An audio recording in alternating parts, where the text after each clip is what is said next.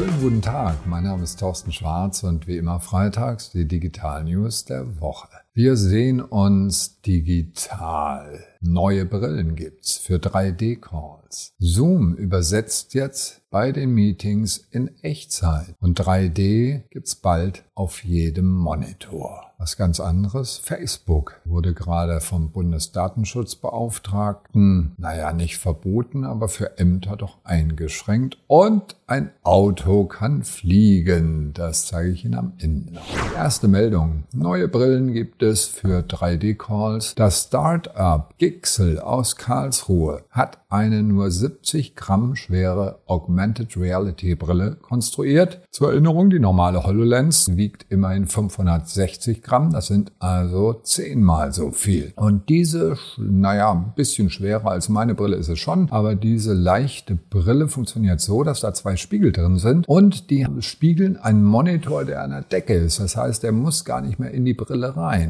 Spannende Technologie. Weil damit kommen natürlich 3D-Konferenzen zustande, Videokonferenzen, wo ich dann meinen Gesprächspartner richtig live erlebe. Also es sind zwei Kameras, die das Ganze aufnehmen und dann sieht man richtig sein Gegenüber vor sich sitzen. Und Sie können sich vorstellen, da arbeiten natürlich Microsoft, Facebook und Google mit Milliarden Einsatz an solchen Systemen für Videokonferenzen, denn ganz klar, der Lockdown ist zwar jetzt beendet und das Homeoffice ist auch beendet für die meisten jedenfalls. Das heißt, wir können in die Firmen zurück, aber das heißt überhaupt nicht, dass die Videocalls aufhören, sondern das wird in Zukunft noch zunehmen. Wie wichtig übrigens Augmented Reality ist, sieht man daran, dass Discord, die Online-Plattform, gerade das Augmented Reality Startup Ubiquity für immerhin 38 Millionen US-Dollar gekauft hat. Also da bewegt sich was. Zoom übersetzt demnächst in Echtzeit. Das Karlsruher Startup Kites, Karlsruhe Information Technology Solutions, wurde gerade aufgekauft von Zoom. Zwölf Forscher, die jetzt Zoom helfen, ihre Konferenzen in Echtzeit zu übersetzen. Die KIT-Professoren Alex Weibel und Sebastian Stücker haben das schon seit mehreren Jahren entwickelt, damit ursprünglich die Vorlesungen von Professoren für ausländische Studierende in Echtzeit übersetzt werden können und die machen das sehr, sehr gut. Schucken sich auf jeden Fall mal das Video an. Und was heißt das für uns Unternehmen? Die Welt wird ein globales Dorf. Denken Sie international. Sie werden viel, viel mehr international zusammenarbeiten, weil die Sprachbarrieren demnächst entfallen.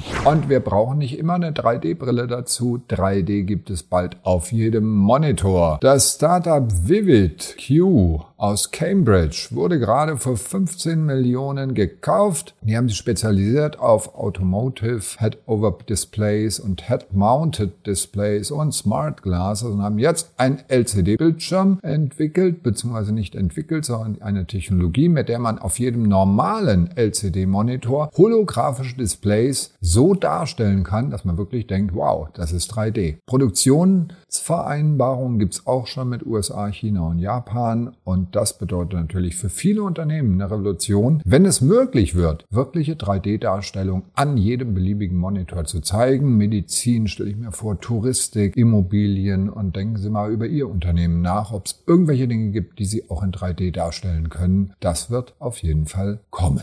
Was anderes, was möglicherweise kommt, ist ein Facebook-Verbot zunächst einmal für die Ämter. Der Ulrich Kelber, unser Bundesdatenschutzbeauftragter, hat schon vor zwei Jahren gestartet und hat gesagt, so geht's nicht und ist aber in direkte Kommunikation mit Facebook gegangen. Die Bundespresseagentur haben sie als Beispiel genommen und die hat gesagt, dass sie eine Vereinbarung, eine individuelle Vereinbarung zur gemeinsamen Verantwortlichkeit der Daten haben müssen mit Facebook. Das war im Oktober 2019, aber Facebook hat überhaupt nicht reagiert, sondern hat eine Standardvereinbarung, eine Appendum geschickt, jetzt geschickt und das ist aus Oktober 2019, ja. Das kann ja wohl nicht wahr sein. Also Ulrich Kelber ist sauer und hat gesagt, mit denen ist nicht zusammenzuarbeiten und äh, sagt den Ämtern ganz klar, geht weg davon und hört auf mit euren Facebook-Seiten. Dasselbe gilt für die anderen Apps, auch Instagram, TikTok und Clubhouse sind auch nicht besser und ganz ehrlich, möglicherweise geht das auch bald an Unternehmen, denn es ist nicht konform zur DSGVO, dass diese Daten ohne individuelle Vereinbarung in den USA verarbeitet werden, was derzeit aber der Fall ist.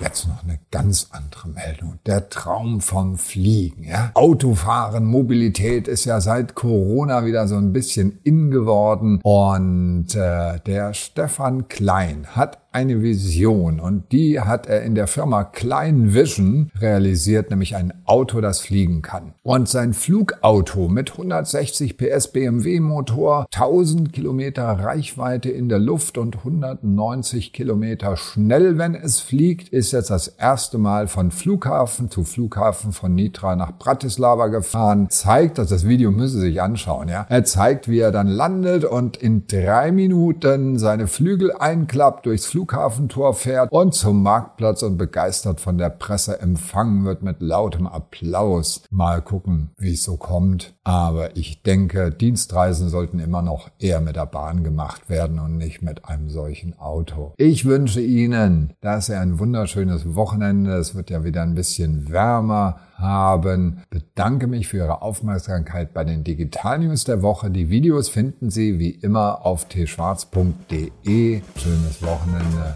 und bleiben Sie gesund.